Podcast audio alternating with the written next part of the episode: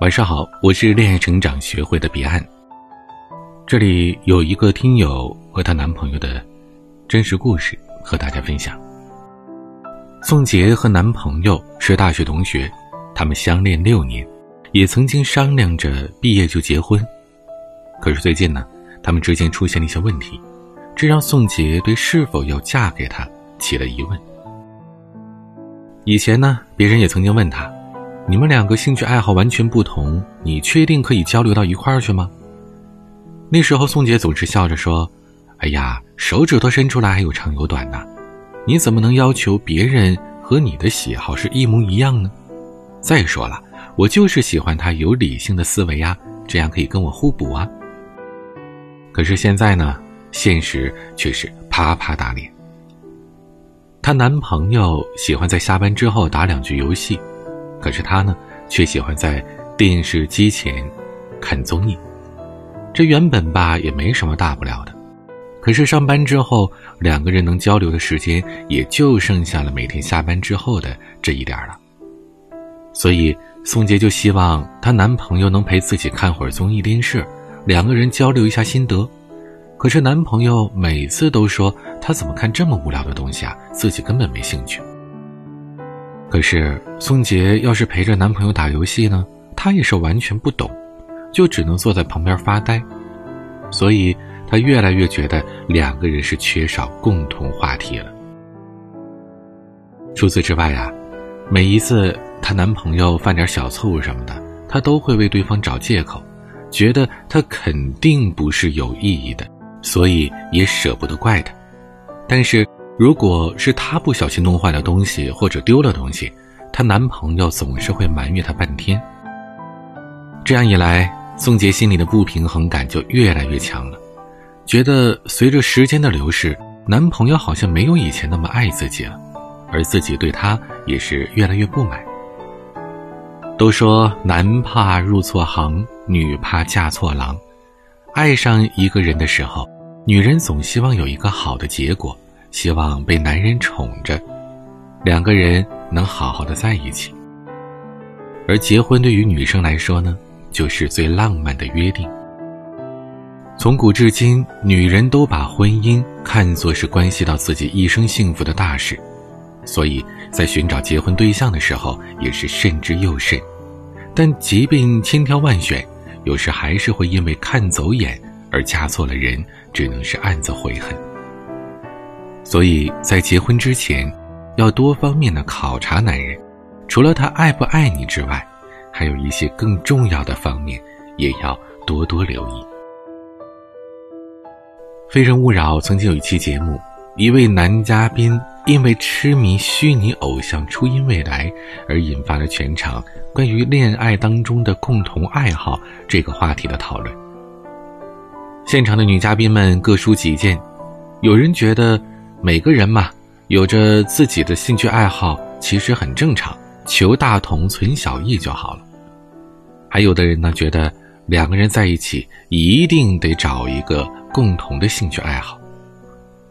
那关于恋人之间共同爱好这个话题，孟非老师曾经表态：，对于特别特别强烈的爱好，最好的状态是能够分享，同时呢，也需要在对方理解的情况下。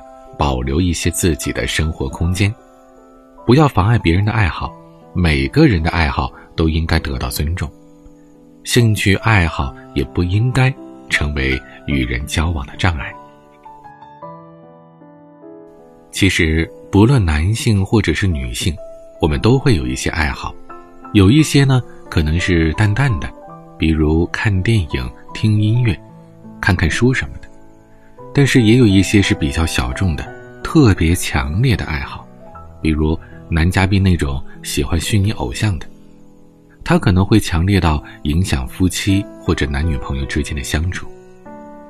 但是啊，两个人既然决定在一起，最好的做法就是尽量的去理解别人的兴趣爱好，不强求别人一定要接受你喜欢的。但是也不要抨击别人的爱好，理解和尊重永远是感情当中最重要的话题。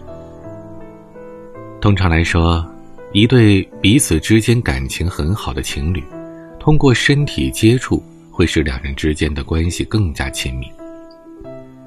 在生理心理学的层次上，通过某些部位的接触会使人产生固定的生理反应，比如用手指按着额头中间会有压迫感，这是人与生俱来的；而拥抱的时候，人被暴露到环境当中的面积减少，从而获取安全感。从文化的角度来看，我们的内心认为恋人发展过程当中的不同阶段，亲密的程度也是会不同的，从牵手。拥抱，到接吻，再到最后，每进入一个阶段，都会期待下一个阶段，愉悦感或者说亲密感就会油然而生。但是也会有例外了，比如你遇见的是个渣男，他的目的就是要和你发生关系，那么发生关系之后，他跟你的联系则会越来越淡。所以，身体的亲密并不是增强恋爱关系的必要条件。重要的还是要观察在这段关系当中，他对于你的付出和承诺，以及你们这段关系的走向。有人认为，谈恋爱之后，两个人应该有着更加亲密的联系。其实呢，即使再亲密的关系里，彼此也是要有各自独立的空间和时间的。如果你跟他每天都腻在一起，刚开始觉得新鲜，但就长远来说呢，是不利于感情发展。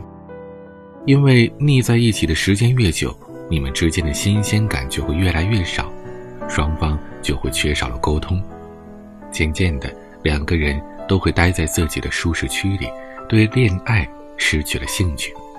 他觉得他越来越不爱你了。如果你有类似的情感困扰，欢迎添加我的微信“恋爱成长零幺二”，恋爱成长拼音的全拼加上数字零幺二。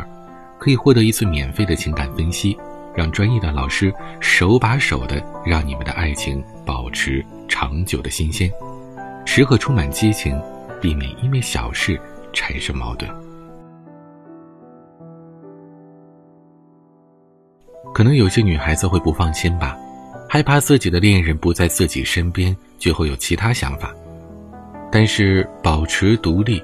更能让他觉得你是神秘又与众不同的存在，从而愈发的爱你。其实有些男人也是这样的，你们在一起之后，他会把你当成他生活的全部，很有可能要求你时时刻刻在他身边。这种没有距离的爱，未免是太过压抑和自私了。没有社交和朋友，你的生活将会失去很多的精彩。所以。不管是恋爱还是婚姻，最好的状态都是彼此独立又相互依赖。两人相处的时候，不可能所有的事情都是让对方百分之百的满意，所以适当的找借口原谅还是可以理解的，但是也要讲一个度。比如说，他不小心弄坏了某件东西，可以原谅，但如果他是在感情上不忠诚，这种错误就不能原谅。还有就是，你给他找借口是可以的，但如果他是那种一出现问题就习惯性找借口的人，那么这种人呢，一般是不愿意承担责任的，才会为自己找理由，各种开脱。这时候你就要好好考虑了，因为人品的问题也是感情当中最大的禁忌。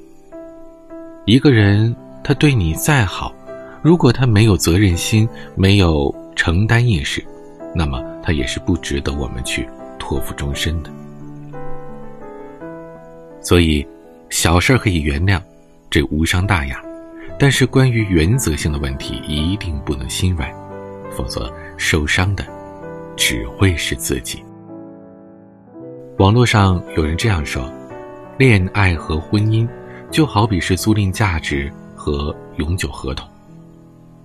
恋爱如同租赁，永远都是便宜的，如同你租一个豪宅，一个晚上其实呢也没有那么贵。婚姻是永久买断的，是很昂贵的，就如同你要把这个房子买下来，那不论是一次性付款还是分期付款，你投入的都是长期成本。所以，在这个过程当中，你们选择另一半的观念是否一致，这尤为重要。就好像。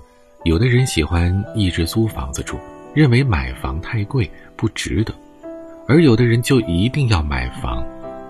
所以，如果强行的把这两种人放在一起的话，那势必会产生很多的矛盾。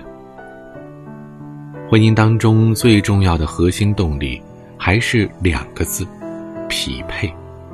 价值观的匹配和认知的匹配。所以啊，择偶观不一致的人，对于匹配的理解也是会不同的。最好是在恋爱刚开始的时候就要了解彼此的需求和选择。著名的情感专家说过，长期关系。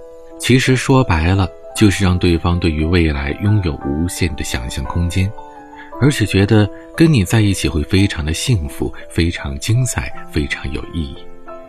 所以，要想保持两人之间的关系长期发展，就必须得懂得避开某些雷区。